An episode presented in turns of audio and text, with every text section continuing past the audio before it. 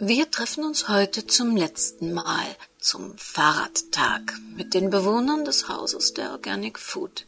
Und wir werden erfahren, was sie alle miteinander aus der Vergangenheit verbindet. Wenn Sie am Ende dieser Geschichte das Gefühl haben, das würde ich gerne mal in einem Stück hören, dann können Sie ab heute Fahrradtag, den Kriminalroman von Henrietta Pazzo, auch als Komplettzusammenschnitt in unserem Shop für 3,30 Euro bekommen, wo Sie auch Spiegelblind, Rosenrot und Schwesterherz finden. Dann wollen wir auch gar nicht lange rumreden. Willkommen in der Welt des Krimi-Kiosk und willkommen in der Welt von Henrietta Pazzo. Fahrradtag ein Kriminalroman in 15 Episoden von Henrietta Pazzo. Eine Produktion des Krimikiosk Verlages Petra Weber in Köln. Sprecherin Petra Weber. Sie hören die 15. Und letzte Episode.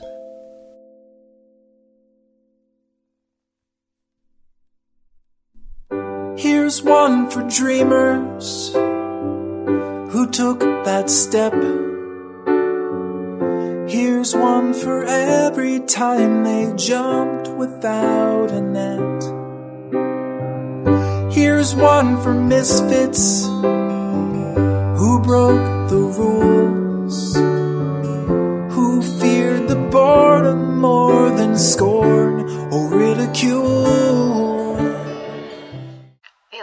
unterbrechen unsere Sendung für einen Verkehrshinweis. Die großräumige Absperrung der Polizei und Rettungskräfte im Blumenviertel ist inzwischen aufgehoben. Die Bergungsarbeiten sind abgeschlossen und wie ein Sprecher der Polizei mitteilte, wird sich die Behörde erst im Laufe des Tages dazu äußern, ob es sich bei dem Balkonsturz einer Rentnerin um einen Unfall oder Selbstmord handelte. Wir machen weiter mit unserem Musikprogramm und Barbara fuhr langsamer. Unfall? Selbstmord? Im Blumenviertel? D das konnte doch nicht. Sie hatte mit allen dort gestern noch gesprochen. Sie wollten Wohnungen kaufen, da brachte man sich nicht um. Aber ein Unfall? Das wäre natürlich möglich.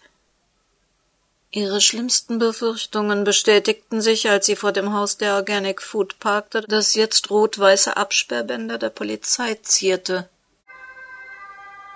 Polizeiwagen verließen mit Blaulicht den Hof.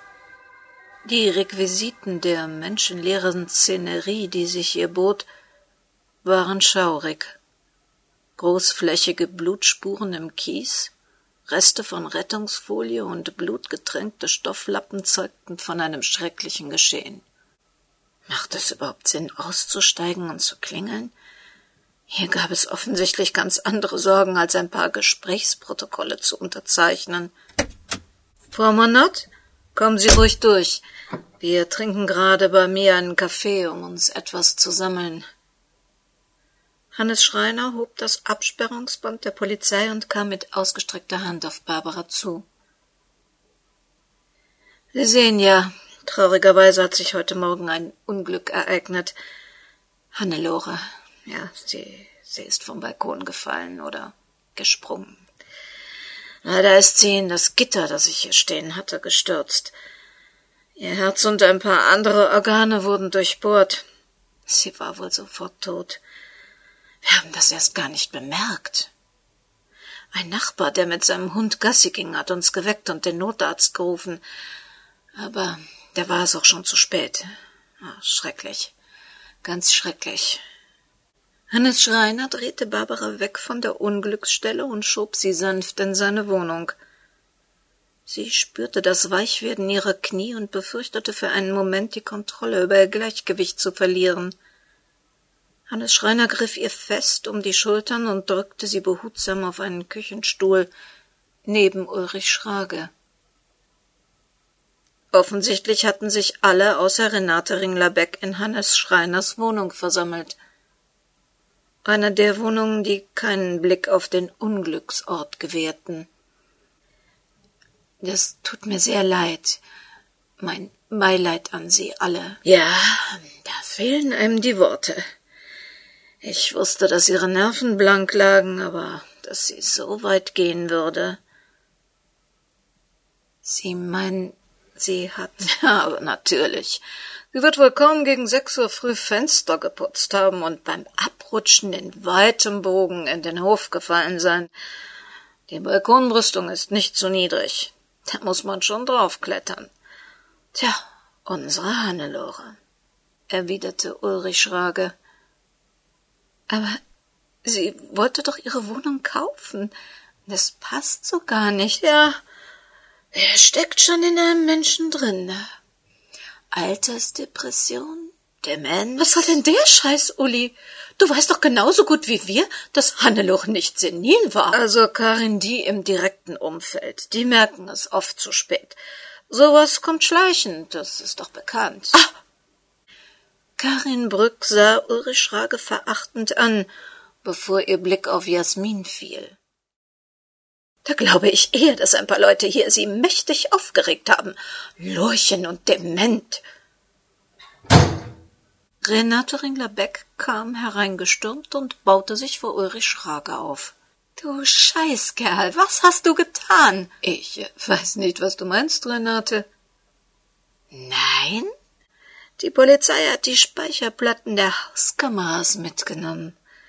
Da ich mir sowas schon dachte, habe ich sie altes Misstrauen gegen Bullen vorher kopiert und mir gerade angesehen.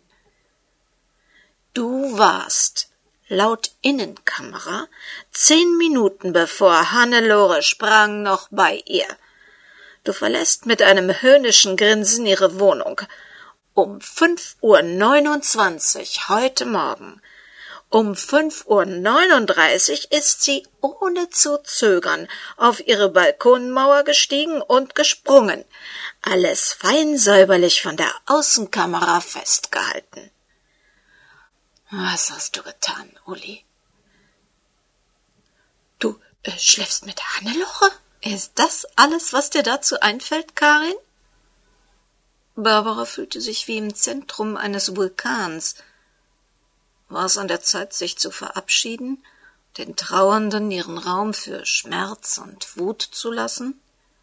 Andererseits drückte Hannes Schreiner, der hinter ihr stand, sie weiterhin mit sanftem Druck auf ihre Schultern in den Küchenstuhl.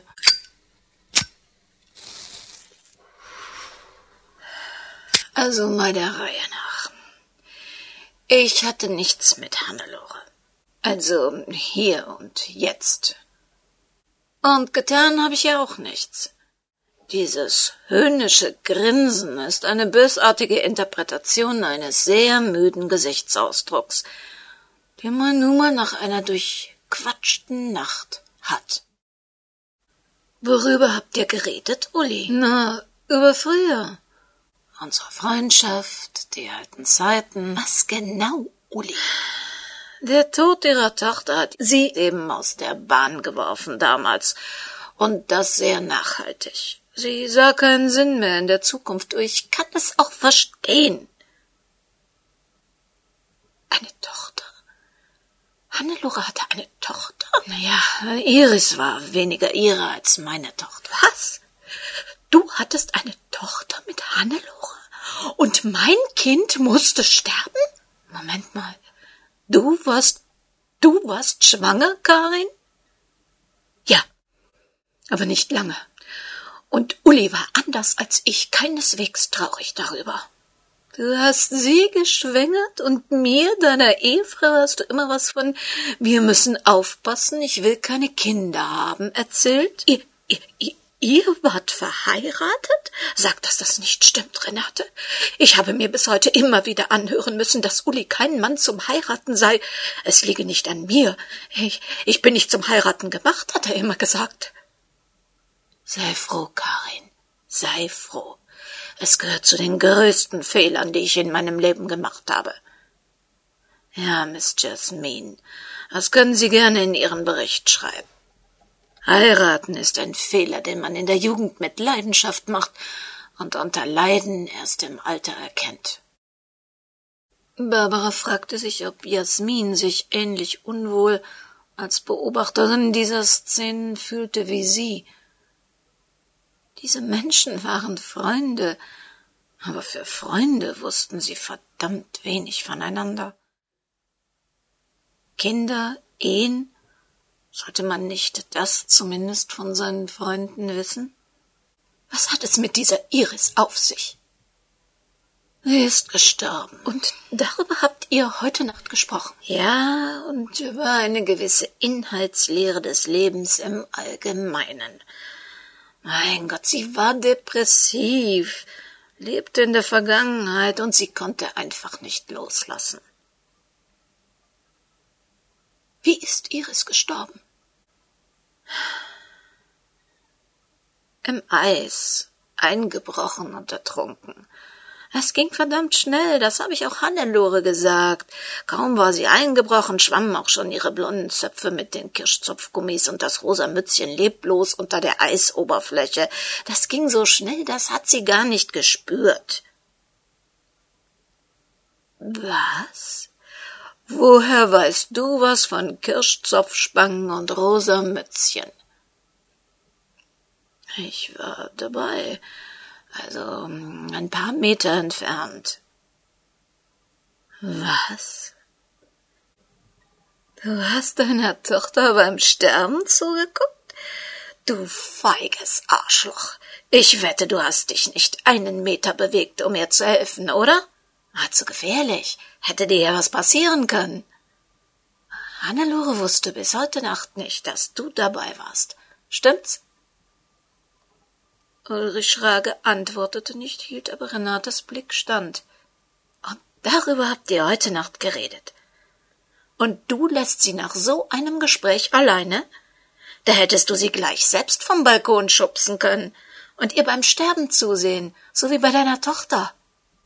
Barbara überlegte, wie sie sich aus der Situation verabschieden konnte. Wenn sich das Gespräch weiter so entwickelte, könnten strafrechtliche Aspekte auftreten, und dann hätte das ihre Position in diesem Haus verändert. Moment, du hast gesagt, sie war weniger ihre als meine Tochter. Das hat er doch gesagt, Renate, oder? Wie geht das denn? Hannelore eine Tochter. Sie hat sich damals mir gegenüber einmal versprochen, warum sie kein Pillenrezept brauchte, und ich bin sicher, dass Hannelore unfruchtbar war. Dazu sage ich nichts. Ulrich Schrage deutete mit einem unmissverständlichen Blick auf Barbara. Ah, jetzt wird mir alles klar. Renate Ringler-Beck setzte sich. Die attraktive Frau schien in Sekundenbruchteilen um Jahre gealtert. Erstmals mischte sich Hannes Schreiner in das Gespräch. Was wird dir klar, Renate? Lass Hannes. Alte Geschichten. Reicht, dass Sie Lorchen das Leben gekostet haben. Ich will Sie aber hören. Frau Manott, Jasmin, das wird jetzt ein Gespräch unter Freunden, also, hm, wandte Ulrich Schrage ein. Nein, bitte bleiben Sie. Vielleicht ist es gut, wenn Menschen dabei sind, die verhindern, dass hier noch ein Unglück passiert, erwiderte Hannes Schreiner. Nun mach dir nicht ins Hemd, Uli. Ich war schon vor Jahren beim Anwalt. Alles, was man uns anhängen könnte, ist inzwischen verjährt. Und wenn ein Wort von uns hier den Raum verlässt, werde ich eigenhändig dafür sorgen, dass der Schuldige nie mehr irgendwo Fuß fasst. Barbara zweifelte keinen Moment daran, dass Renate Ringler-Beck ihre Drohung wahrmachen würde.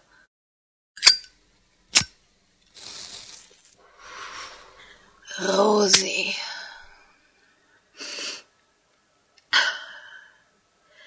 Nach all den Jahren ist sie jetzt wieder unter uns.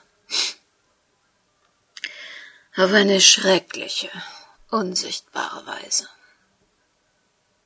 Rosi? Fragte Barbara verblüfft. Wer ist Rosi? Rosi war damals 1968 eine Freundin von Hannes, ein hübsches Mädel. Naja, vielleicht zu hübsch. Sie war nicht die hellste, aber. Hannes Schreiners Körper straffte sich. Die Spannung, die er plötzlich ausstrahlte, verwirrte Barbara. Na ja. Eines Tages schlug Hannelore vor, auch Rosi zum Fahrradtag einzuladen. Hannes war damals verhindert. Sie bot auch gleich an, die Kekse dafür zu backen. Hier stoppte Ulrich Schrage. Und ähm, bei diesem Fahrradtag ist etwas passiert.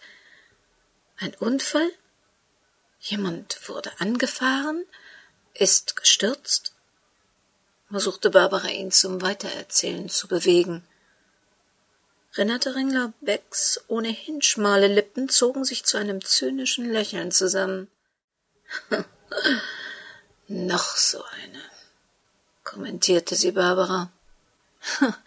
Wir haben keine Radtour gemacht. Es waren die Sixties, die Swinging Sixties. Man experimentierte, weg mit dem alten Mottenmief, offen für alles sein. Veränderung, Veränderung. Wir waren mittendrin im intellektuellen Zentrum der Kunst, der Literatur. Wir wollten Grenzen sprengen, unsere eigenen Grenzen, unser Bewusstsein erweitern, für neue Welten, sie sehen und erforschen, gegebenenfalls auch mit Hilfsmitteln. Sie meinen Drogen. Ulrich Rage sah Barbara verachtend an. Ja, klar. Für Spießbürger und Kleingeister ist das Wort schon eine einzige Anklage. Drogen. Wow. Wir haben uns losgelöst von allem. Gesetzen, Moral, Spießertum, Erdanziehung und Substanzen konsumiert, die uns Welten eröffnet haben, von denen Sie noch nicht einmal träumen können. Der Schweizer Chemiker Albert Hofmann war unser Vorbild. Er hatte schon 1943 LSD im Selbstversuch konsumiert und dokumentiert. Genauer gesagt am 19. April 43. Farben und Formen genossen, die nur so zu fühlen sind. An diesem Tag ist er mit dem Fahrrad vom Labor nach Hause gefahren und hat alles, was ihm passiert ist, aufgeschrieben. Seitdem wird bis heute der 19. April als Bicycle Day, also Fahrradtag von seinen Anhängern gefeiert. Hofmann ist, übrigens interessanter Fakt am Rande, 102 Jahre alt geworden und hat immer für die Legalisierung bewusstseinserweiternder Substanzen gekämpft. Ähm, lassen Sie mich mal raten. Diese Rosi wusste nichts von Albert Hofmann und diesem Bicycle Day. Und Sie haben sie in dem Glauben gelassen, dass es sich um einen Fahrradausflug ins Grüne handele? Treffer. Hannelore hatte Haschkekse gebacken auf Oblaten, also auf LSD-Papier. Sie haben ihr Drogen ohne ihr Wissen verabreicht? Warum? Ein Experiment. Wir wollten dir mal zeigen, wie das so ist, wenn man seine eigene kleine Welt hinter sich lässt, sich öffnet. Ach, lass den Scheiß, Uli. Du warst scharf auf sie, du wolltest dir die Blümchenbluse vom Körper reißen und hast nach einer Methode gesucht, dass sie möglichst wenig Widerstand leistet und freiwillig mitmacht.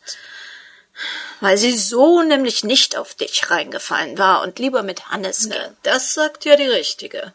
Wer klappert denn seit Jahren mit seinen Luxuskarren jeden Strich ab, auf der Suche nach einer billigen Kopie von Rosi? Ich bin ihm mal hinterhergefahren, hat also keinen Sinn zu leugnen. Du warst mindestens so scharf auf sie wie ich oder Hannes. Du warst sogar total verknallt in sie. Du bist vielleicht die attraktivste Frau, die ich je kannte. Durchaus auch heute noch. Aber Rosi hatte mehr Leidenschaft in ihrem kleinen Finger als du in deinem ganzen Körper. Und das hast du gewusst. Du hast dir doch auch gezeigt, wie sich das äh, Bewusstsein verändert, wo es uns hinführt, wenn man sich hingibt. Also tu nicht so scheinheilig, Renate. Fassen wir mal zusammen. Sie haben also gemeinschaftlich diese junge Frau hintergangen, um sie mit Drogen für sexuelle Spielereien gefügig zu machen. Sie haben sie strafbar gemacht. Körperverletzung, Vergewaltigung oder zumindest sexuelle Nötigung. Sie können stolz auf sich sein. Sie waren alle dabei? Ich nicht. Ich hatte keine Ahnung, was da geplant war. Hannes Schreiner fühlte sich sichtlich unbehaglich. Was hatten Sie und Hannelore Thelen davon? richtete Barbara ihre Frage an Karin Brück. Das kann ich Ihnen sagen, Frau Manott. Urchen wollte nur ihre Nebenbuhlerin loswerden, weil sie hoffte, Hannes würde dahinter kommen und es nicht witzig finden. Und Karin, du machst doch jeden Scheiß mit, wenn Uli dich dazu animiert. Stimmt's? Und kommen Sie uns übrigens nicht mit Vergewaltigung. Rosi hat mitgemacht. Und wie? Ja, wir haben uns 1968 wohl tatsächlich strafbar gemacht. Aber das ist längst verjährt. Auch wenn Uli sich fast in die Hose gemacht hat aus Angst, dass die Presse das mitkriegt und seinen tollen Journalistenruf für immer ruiniert hätte. Was ist aus der Frau, die sie unter Drogen zum Mitmachen manipuliert haben, geworden? Das war doch nicht alles.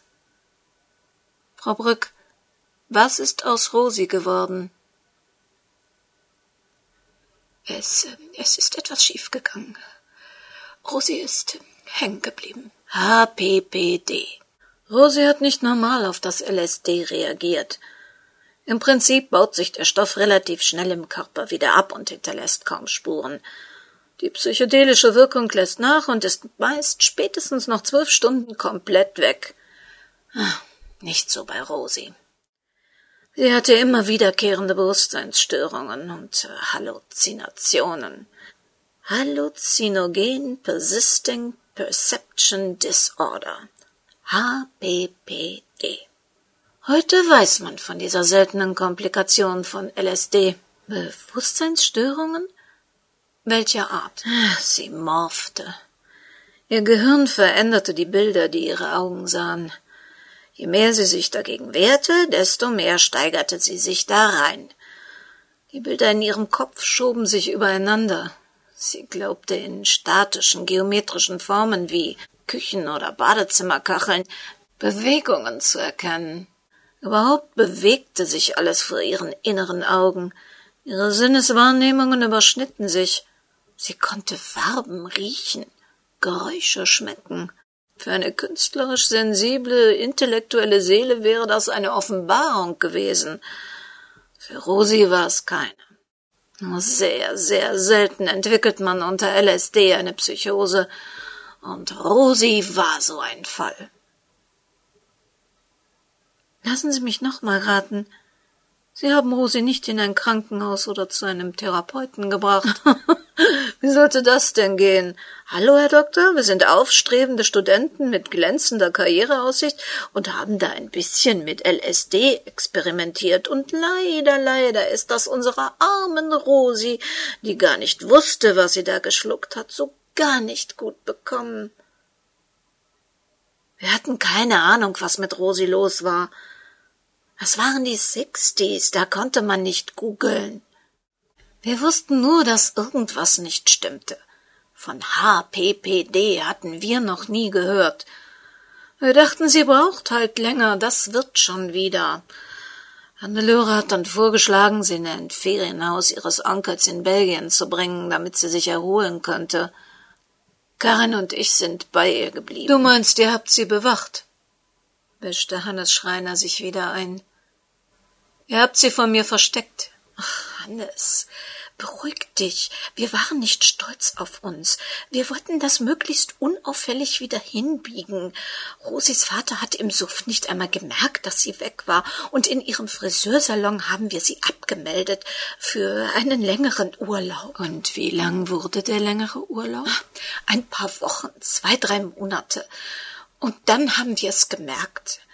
Rosi war schwanger.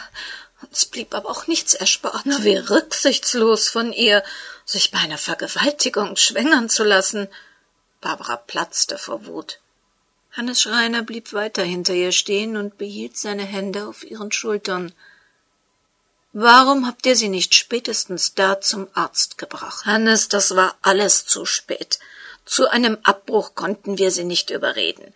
Wir haben ja alle möglichen Kräuter und sonstigen Wirkstoffe zur Veneneinleitung verabreicht.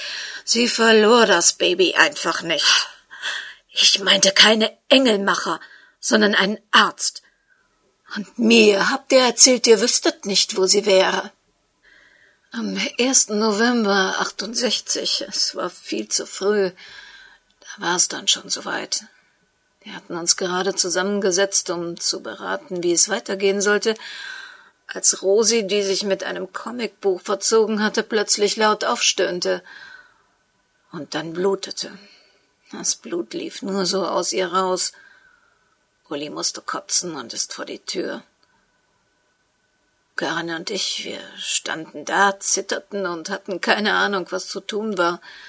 Wir waren Großstadtkinder in den sechziger Jahren. Wir hatten noch nie eine Geburt gesehen. Ja, bis zu dem Tag. Rosi wurde immer schwächer und blutete weiter. Renate und ich, wir standen wie gelähmt neben Rosi. Nur Hannelore hatte die Nerven, sich das näher anzusehen. Zwischen all dem Blut kam dann das Köpfchen, und Hannelore sah uns nur an und schüttelte langsam den Kopf. Da wussten wir, dass das Baby tot war. Rosi war zu diesem Zeitpunkt schon bewusstlos. Hannelore schlug vor, dass wir Uli mitnehmen und sofort abhauen sollten. Sie wollte sich ums Saubermachen kümmern. Saubermachen? Beinhaltete das Rosi und ihr Baby? Wie sich heute ja herausgestellt hat, war das Baby wohl doch nicht tot. Wir haben danach nie mehr was von ihr gehört und auch nie wieder darüber gesprochen, bis wir hier alle eingezogen sind. Tränen tropften von Hannes Schreiners Wangen in Barbaras Nacken. Meine Tochter Iris. Ach, sie war ein tapferes Kind schon bei ihrer Geburt. Willensstark wie ihr Vater. Ich hatte Jahre später Hannelore mit dem Kind zufällig von weitem gesehen und sofort gewusst, dass es Rosis, also mein Kind war. Sie sah Rosi fatal ähnlich der schwachen, lebensunfähigen Rosi, die es zu nichts in ihrem Leben gebracht hatte und deren einzige Leistung rückblickend ein Kind, mein Lebensunfähig? Zu nichts im Leben gebracht? Uli, was redest du da? Für einen Moment fürchtete Barbara, Hannes Schreiner könnte Ulrich Schrager an den Kragen gehen.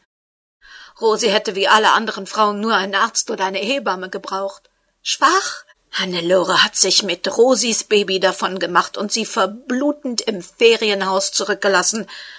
Sie lebte noch, als sie für immer verschwand. Sie kämpfte mit dem Tod. Und ihr, ihr seid einfach alle abgehauen. Moment, was heißt, sie lebte noch? Hannelore hat mir heute Morgen noch erzählt, sie wäre tot gewesen. Einfach verblutet.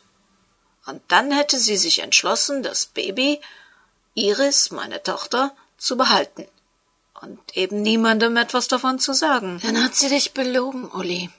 Ich bin euch nachgefahren an diesem Freitag im November, weil ich wusste, dass ihr mir was verheimlicht. Ich hab dann vor der Tür im Auto gewartet, weil ich warten wollte, bis Rosi alleine wäre als plötzlich erst du und dann die anderen beiden herausgestürzt kamen und davongefahren seid, ohne euch noch einmal umzudrehen. Ich wollte schon reingehen und nachsehen. Da kam auch Hannelore mit einem großen Karton, von dem ich nicht ahnte, was darin war, kam aus dem Haus und raste davon wie der Teufel. Und drinnen lag Rosi in ihrem Blut. Sie hatte einen von diesen Anfällen, von denen ich nichts wusste. Sie sah die merkwürdigsten Sachen. Ist sie in ihren Armen gestorben? Nein, das konnte ich nicht für sie tun. Ich musste ihre zu früh geborene Tochter vor die Türe eines Krankenhauses legen, damit wenigstens sie überlebte. Aber ich dachte, Hannelore? Hannelore hatte die Erstgeborene mitgenommen, was ich damals nicht ahnte. Rosi redete dauernd von einem anderen Baby, aber sie redete so viel wirres Zeug, ich verstand die Zusammenhänge nicht. Ich hatte auch keine Ahnung von Geburtskunde oder davon, warum sie so geistig verwirrt war. Sie haben das Baby vor ein Krankenhaus gelegt? Das, das, das ist ja unglaublich. Sie haben keinen Arzt zu dessen Mutter geschickt? Für Rosi war es zu spät. Und das Baby? Es war Ullis Kind. Ich wollte nicht Fragen zu Rosi gestellt bekommen, deren Antworten ich ja selbst nicht kannte. Ich hätte keine Ahnung, was damals passiert war. Bei diesen Worten ließ Hannes Schreiner erstmals Barbaras Schultern wieder los. Was ist aus meiner Tochter geworden? Hannes, was ist aus Iris Schwester geworden? Keine Ahnung, Uli. Das Krankenhaus wird sie in die Obhut der Fürsorge gegeben haben. Ich habe Jahre später versucht, was herauszufinden, aber unmöglich. Das Krankenhaus ist Mitte der 70er abgerissen worden. Die Akten sind alle weg. Du wirst wohl nie erfahren, was aus deinem Kind geworden ist. Aber du wolltest ja auch nie Kinder. Was ist aus Rosis Leiche geworden? Hat die Polizei nie ermittelt? Ich bin damals zurückgefahren zum Haus, wollte sie wenigstens beerdigen. Aber mir war wohl jemand zuvorgekommen. Ich nehme an, Hannelore mit ihrer Säuberungsaktion. Unterlassene Hilfeleistung. Ja, die verjährt. Aber das wissen Sie ja. Sie werden sich erkundigt haben, Frau Ringlerbeck. Und wo das Haus liegt, wo sie begraben oder entsorgt sein könnte. Ich schätze, keiner von Ihnen legt Wert auf den Fund der sterblichen Überreste. Kann ich davon ausgehen, dass meine Gesprächsprotokolle hier inzwischen überflüssig sind? Aber nein, nein. Wieso lassen Sie die hier? Das ist doch alles ewig her. Das ändert doch nichts an meinem Wunsch, hier zu wohnen. Oder an eurem? Uli? Karin? Nein, nein, das ändert absolut nichts. Renate hat recht. Oder für dich, Uli? Nein, warum sollte ich auf die Wohnung verzichten? Auf gar keinen Fall. Ja, warum? Hier sind die Unterlagen. Jasmin, Sie können es dann von den Herrschaften unterschrieben dem Notar übergeben. Jasmin nahm Barbaras Unterlagen mit versteinerter Miene entgegen. Sie hatte bis dahin kein Wort zu all dem gesagt. Ich bringe Sie raus. Danke. Bleiben Sie noch lange hier? Oh nein, nicht einen Tag länger als nötig. Nächste Woche bin ich wieder zu Hause bei meiner Familie. Can't wait for it. Man kann diese Leute nicht vor Gericht bringen, oder? Nein, ich fürchte nein. Es gibt keine Leiche, keine Beweise. Und die Zeugen, die werden nicht aussagen. Und wie immer es moralisch zu werten ist, juristisch war es weder Mord noch Totschlag, und die Kindesentführerin hat sich selbst gerichtet. Was immer rechtlich gesehen mit Rosi und ihren Zwillingen geschehen ist, es ist verjährt. Alles Gute. Barbara verspürte den dringenden Wunsch, in ihre Kanzlei zu fliehen und sich mit Frau Klammer gemeinsam einen doppelten Cognac zu gönnen. Letzter Aufruf für Lufthansa-Flug 592.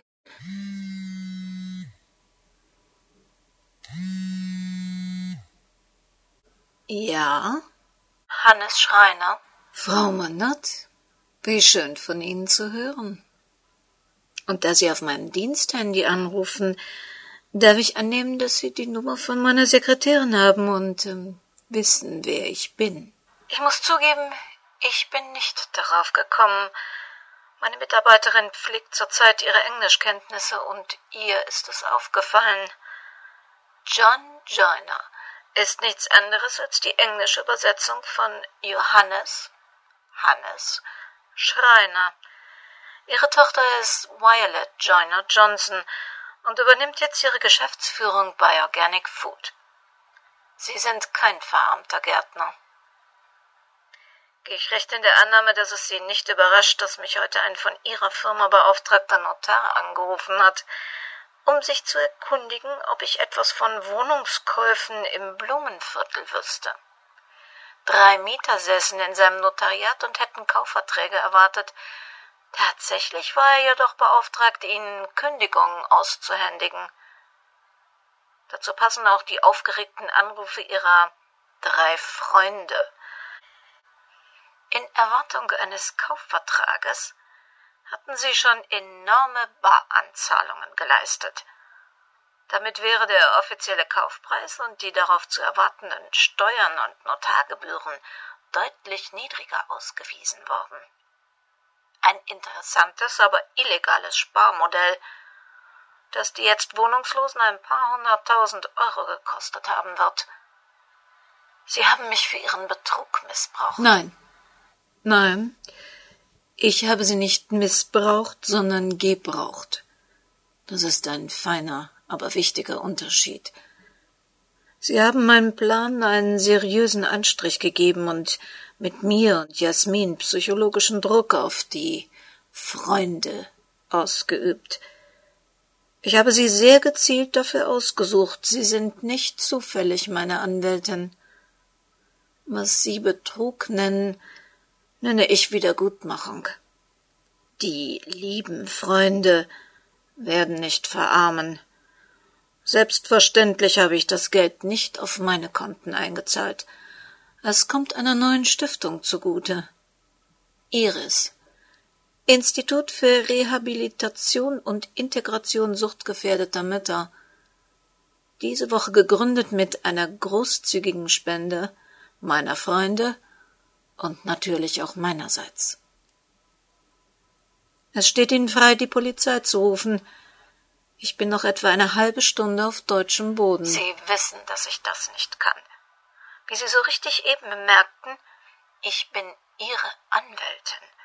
Sie haben unsere Vollmacht so ausgefüllt, dass ich sowohl die Firma wie auch Sie als Person vertrete. Wenn ich die Polizei über ein Verbrechen informieren würde, das ein Mandat von mir betrifft, wäre das Parteiverrat. Ich würde meine Lizenz verlieren. Sie können es anonym tun. Sie haben mich so sorgfältig ausgesucht, weil Sie wissen, dass ich das nie tun würde. Dafür schulden Sie mir ein paar Antworten auf meine Fragen. Ich habe mich mal bei meiner Gynäkologin über Zwillingsgeburten schlau gemacht und nachgerechnet.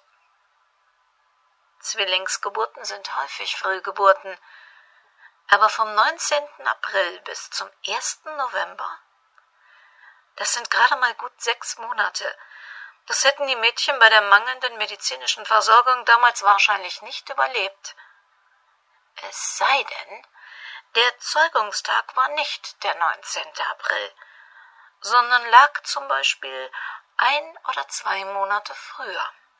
Sie meinen zum Beispiel bei einem echten Fahrradtag ein paar Wochen früher, bei dem zwei Liebende in einer Scheune vor einem heftigen Regen Schutz suchten und sich dann sehr, sehr nahe gekommen sind?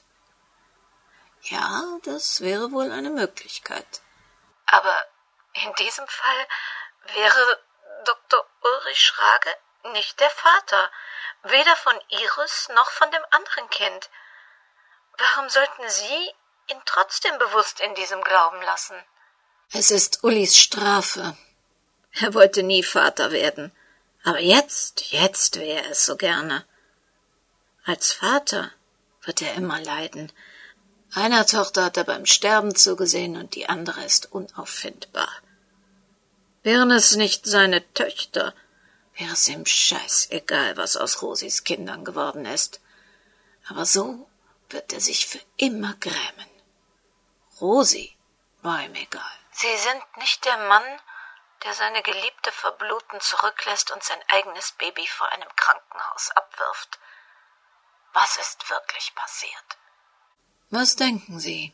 Meinen Sie, ich hätte Mutter und Kind in eine Decke gewickelt, mit meinem klapprigen Fort alle Ampeln missachtend in tödlichem Tempo ins nächste Krankenhaus gefahren, mich dort von den Ärzten in einer Sprache, die ich nicht verstand, wie den letzten Dreck behandeln lassen, weil ich als Nicht-Ehemann keine Auskünfte über die beiden bekommen dürfte? Stellen Sie sich das so vor, dass ich 48 Stunden in einer Krankenhauskapelle gebetet habe um das Leben von Rosi oder zumindest das Leben ihres Babys, dass ich dann in meiner Verzweiflung geschworen habe, in ein Land auszuwandern, ein Land, das Rosi wegen seiner Pflanzen geliebt hätte, die Blumeninsel Jersey, um die Welt ein bisschen besser zu machen, als sie war, Geld zu verdienen, viel Geld, um es dann für soziale Projekte einzusetzen. Stellen Sie sich das so vor, Frau Manott? Barbara erschrak. Das klang sehr real. Das war real. Sie werden mir nicht sagen, wo Rosis Baby geblieben ist, oder? Nein. Warum jetzt? Warum sind Sie nicht früher zurückgekommen? Ich bin im letzten Teil meines Lebens. Ich habe mich immer gefragt, ob es Rosis getrübtem Bewusstsein entsprang oder ob es wirklich ein anderes Baby gab. Eine zweite Tochter. Jetzt hatte ich Zeit und die Gelegenheit war günstig. Ich musste endlich etwas tun. Ich wollte mir nicht am Ende meines Lebens sagen, You did nothing at all. Du hast gar nichts getan. Wenn ich sie einzeln befragt hätte, hätte ich nie eine ehrliche Antwort erhalten. Sie wären mir ausgewichen. Nur zusammen unter psychologischen Druck gesetzt mit vielen Kleinigkeiten, Erinnerungen. Nur so würden sie reden, das war mir klar. Nur so würde ich erfahren, was damals wirklich geschehen war, ob es einen Zwilling gab, ob oder wo er oder sie lebte, und nur so konnte ich sie dafür bezahlen lassen. Hannelore Thelen hat dieser Druck das Leben gekostet. Sie erwarten jetzt aber kein Mitgefühl. Nein. Hören Sie, Frau Mannert, mein Flieger geht gleich. Ich muss Schluss machen. Sie müssen etwas wissen. Das ist jetzt nicht nur so dahergesagt. Bei Organic Food habe ich alle Sekretariate angewiesen, dass man Ihnen, wann immer Sie je anrufen sollten, meine Telefonnummer oder Anschrift gibt. Ich schulde Ihnen etwas. Vielleicht kommt der Tag, an dem ich diese Schuld einlösen kann. Leben Sie wohl. Barbara schluckte. Es wäre ein schwarzer Tag, an dem sie diese Schuld einlösen würde. Das fühlte sie. Jasmin? Warte, dein Großvater ist kein D-Zug. Ah, oh, Grandpa. Ab sofort wieder Jasmine. Wir lassen Deutschland und diese Kapitel hinter uns. Wir haben herausgefunden, dass es wirklich ein anderes Baby gab. Moms Sister Iris ist gestorben. Das ist sehr traurig. Aber du Du hast einen guten Job gemacht. Und nun vergiss nicht, deine Frau vermisst dich zu Hause und du wirst dich doch nicht anlegen mit äh, Oma Rosie. Here's one for dreamers who took that step. Here's one for every time they jumped without a net. Here's one for misfits who broke the rules, who feared the boredom more than scorn or ridicule. You're scared to fly in the endless sky the voices say that there's no way you'll ever make the grade Let's say you try and you fall from high. When the sun is set, will you regret the fall or the times you did nothing at all?